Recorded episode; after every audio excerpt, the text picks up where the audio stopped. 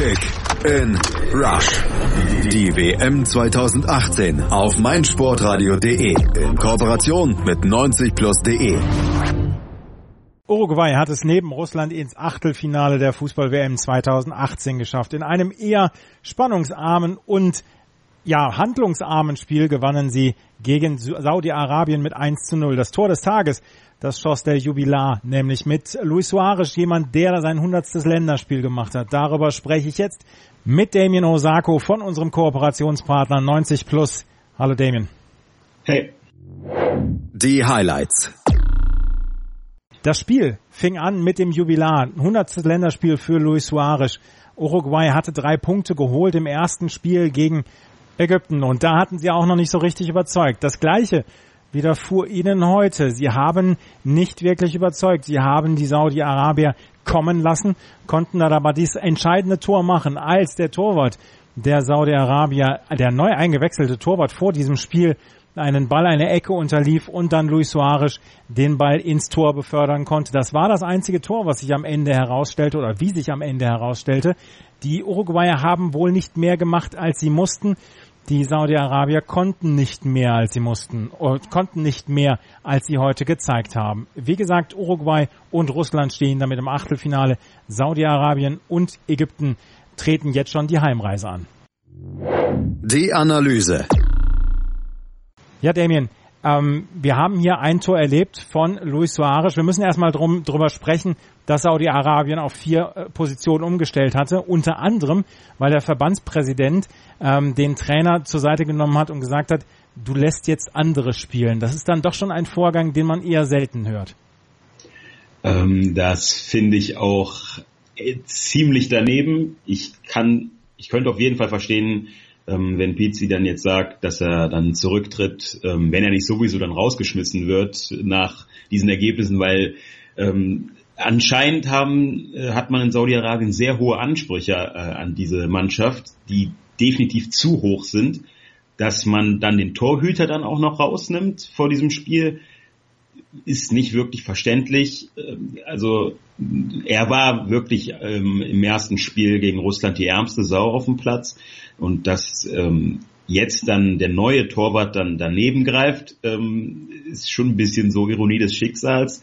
Äh, das ist alles sehr, sehr wirr und das, ich finde es einfach daneben, wenn ähm, Verbandspräsidenten ähm, äh, sogar dann ähm, so ins Sportliche eingreifen. Mhm. Alois hatte Alma Juf ersetzt. Äh, Alma Juf, der im ersten Spiel gegen Russland dann zum Einsatz gekommen war, dort beim 5 zu 0 bei allen Toren fast chancenlos war, ein wenig von seinen Vorderleuten im Stich gelassen worden ist, aber der Verbandspräsident hatte dann Konsequenzen gefordert und Pizzi musste sich dem stellen, beziehungsweise musste dem Rechnung tragen. Ob er nach dieser WM dann noch lange Trainer bleiben wird, das ist die nächste Frage. Aber darüber sprechen wir dann nach der WM. Wir haben gleich relativ gute, gute Aktionen dann auch von den ähm, Uruguayern gesehen. Ähm, nachdem Luis Suarez, wie gesagt, sein achtes Spiel, sein hundertstes Spiel ein, hatte heute, hat er gleich in der zweiten Minute eine Chance. Ähm, sein Schuss wurde dann abgeblockt. Die Saudis konnten dann in der achten Minute zum ersten Mal auswärtsreich vors Tor der Uruguayer kommen. Der Freistoß brachte jedoch nichts ein. Und dann fiel das entscheidende Tor in der 23. Minute durch Luis Suarez. Torwart Alo Weiß flog an der Ecke vorbei. Suarez muss nur einnicken und ähm, das war dann am Ende das, die entscheidende Situation. Das war eine Situation, die Älteren werden sich erinnern. Im WM-Finale 1986 ist Toni Schumacher ähnliches unterlaufen damals wie Alois heute.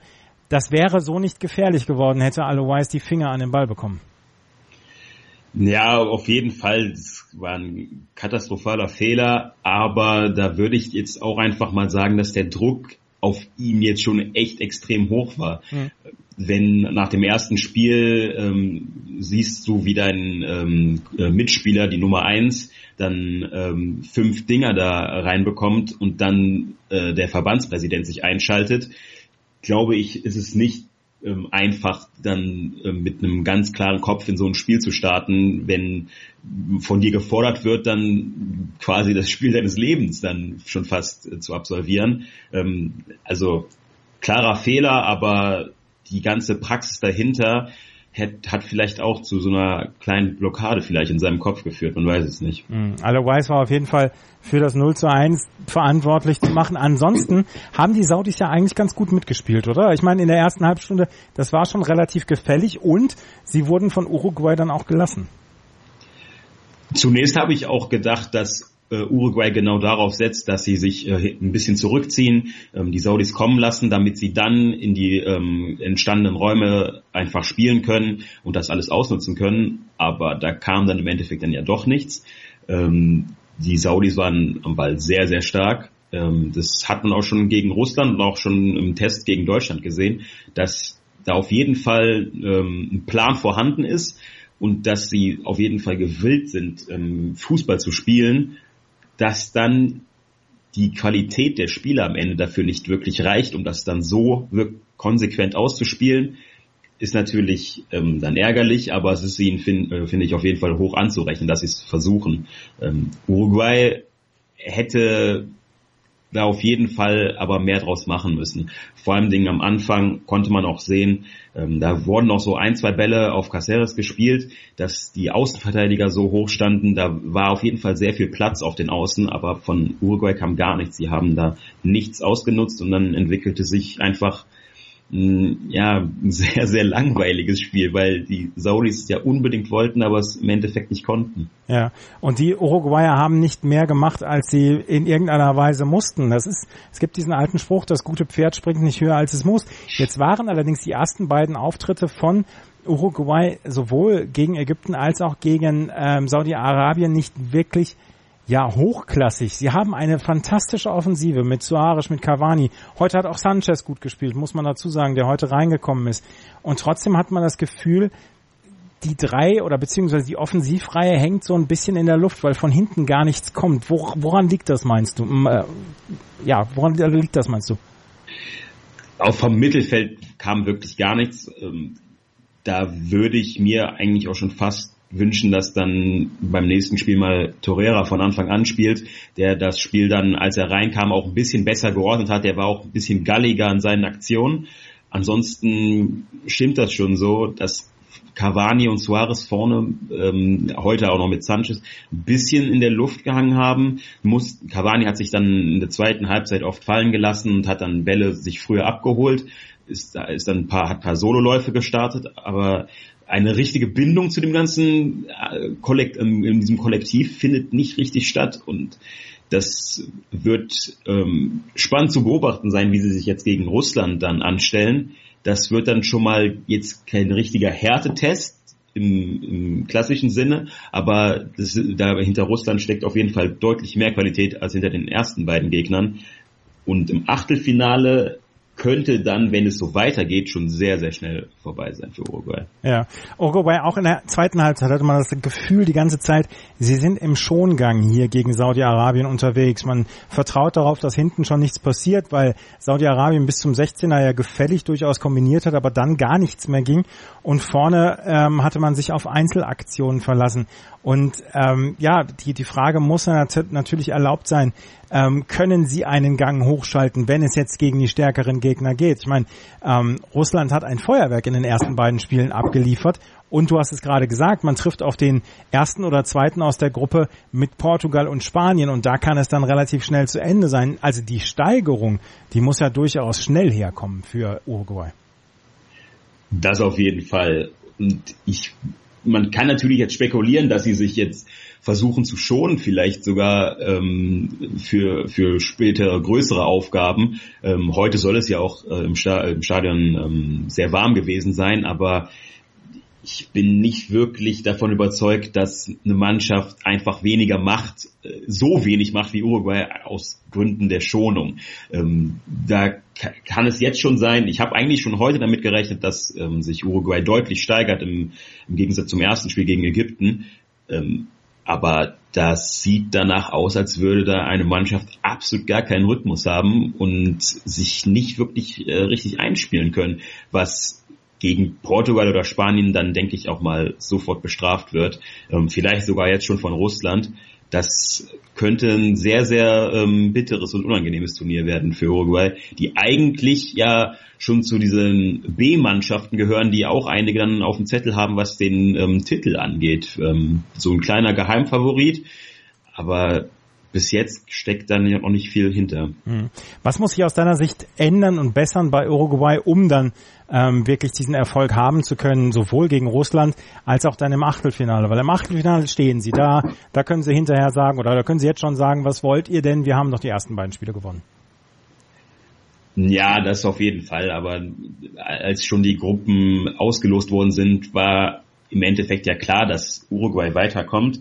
Dass sie so weiterkommen, ist dann natürlich überraschend und ähm, das spiegelt auch nicht wirklich die Stärke dieses Kaders wider. Also zwei Tore gegen Saudi-Arabien und Ägypten, das ist schon sehr, sehr mager. Ähm, sie müssen auf jeden Fall mehr Galligkeit auch einfach in ihre Aktion bekommen. Sie wirkten gegen Ägypten, hat man ihnen gemerkt, dass sie wollten, aber einfach nicht konnten, da Ägypten auch ähm, sehr kompakt stand. Aber heute hätten sie ja theoretisch den Platz gehabt, um wirklich auch mal vorne zu glänzen.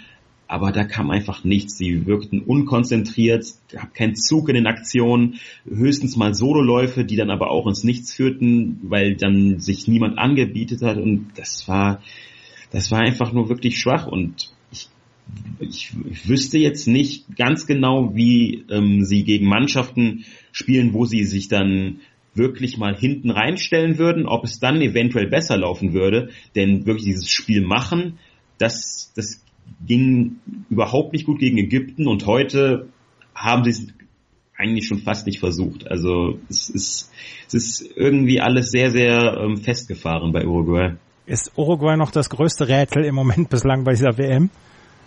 Ähm, definitiv. Auch jetzt, da man jetzt schon zwei Spiele von ihnen gesehen hat, die ganzen Favoriten, die ganzen Top-Nationen waren jetzt, da war jetzt niemand so richtig, richtig überzeugend davon. Aber da könnte man ja noch darauf hoffen, okay, das war der erste Spieltag, jetzt ähm, am zweiten, ähm, dann starten die jetzt richtig los, wie man es auch jetzt bei Deutschland noch darauf hofft. Aber bei Uruguay war es jetzt schon das zweite Spiel, das ähm, so schwach war. Es es könnte eine der ganz großen Enttäuschungen dieser WM werden, auch wenn sie es jetzt natürlich in, ins Achtelfinale geschafft haben. Die schöne Situation aus der anderen Gruppe mit äh, Portugal und Spanien ist ja, dass sowohl Russland als auch, Ägyp äh, als auch Uruguay nicht wissen, gegen wen sie spielen werden. Wir gehen jetzt mal davon aus, zu diesem Zeitpunkt, dass Spanien gegen den Iran gewinnt und dass dann die beiden großen Mannschaften äh, Portugal und Spanien auch ihr letztes Spiel gewinnen werden. Aber zu dem Zeitpunkt, wo dann Russland gegen Uruguay spielen wird, wird nicht bekannt sein, gegen wen sie im Achtelfinale werden spielen müssen. Das ist ja durchaus eine Situation, wo keiner wirklich so richtig sagen kann, ja, ich spiele jetzt hier mal auf, auf Unentschieden oder auf Niederlage, weil ähm, Portugal oder Spanien, das ist ja, das scheint ja nach dem 3 zu 3 letzte Woche eine, eine ähnlich schwierige Geschichte zu sein. Ähm, das auf jeden Fall. Man darf auch gespannt sein, wie Spanien sich später schlägt wie es dann mit dem Torverhältnis aussieht, wenn es da schon einen deutlichen Indikator geben könnte, dass es da eventuell Spanien auf Platz eins ähm, landen wird, dann ähm, könnte das, glaube ich, schon noch ähm, Auswirkungen auf die Partie zwischen Uruguay und Russland haben. Aber ich denke mal, dass Russland sowieso bei einer Heim-WM auf jeden Fall auf Sieg gehen wird. Sie werden da jetzt nicht irgendwie rumtaktieren ähm, und das sind sie auch den Fans dann irgendwo schuldig. Aber bei Uruguay weiß ich noch nicht so ganz genau. Also ich könnte mir gut vorstellen, dass sie vielleicht dann darauf spekulieren, lieber gegen Portugal zu spielen. Aber da darf man weiterhin gespannt bleiben. Ja, wir werden es sehen. Das, das letzte Gruppenspiel ist dann Russland gegen Uruguay. Beide haben sechs Punkte. Sollte es ein Unentschieden geben, wäre Russland auf jeden Fall der Erste in dieser Gruppe, weil sie das bessere Torverhältnis haben. Ansonsten Uruguay muss gewinnen, um hier Gruppensieger zu werden. Jetzt geht es, ähm, wie gesagt, weiter und dann im Achtelfinale gegen Spanien oder äh, Portugal. Iran können wir zu diesem Zeitpunkt noch nicht ausschließen. Wir müssen aber davon ausgehen, dass, ähm, dass Spanien und Portugal beide den Iran besiegen werden. Das war's für heute jetzt erstmal. Wenn ihr noch mittippen wollt, dann geht auf ähm, meinsportradio.de slash kick and rush. Dort könnt ihr euch anmelden für unsere Kicktipp-Gruppe und da könnt ihr jeden Tag, jeden Spieltag Preise gewinnen in Zusammenarbeit mit Mobilcom Debitel. Wie das funktioniert, das äh, verraten wir euch jetzt. Kick in Rush. Das WM-Tippspiel auf meinsportradio.de. Präsentiert von Mobilcom Debitel. Registriere dich jetzt auf meinsportradio.de slash kick and rush und gewinne jeden Spieltag ein nagelneues Sony Xperia XZ2 Kompakt. Bereitgestellt von Sony. Kick and Rush. Die WM 2018 auf meinsportradio.de. Werde der Zar des Tippspiels.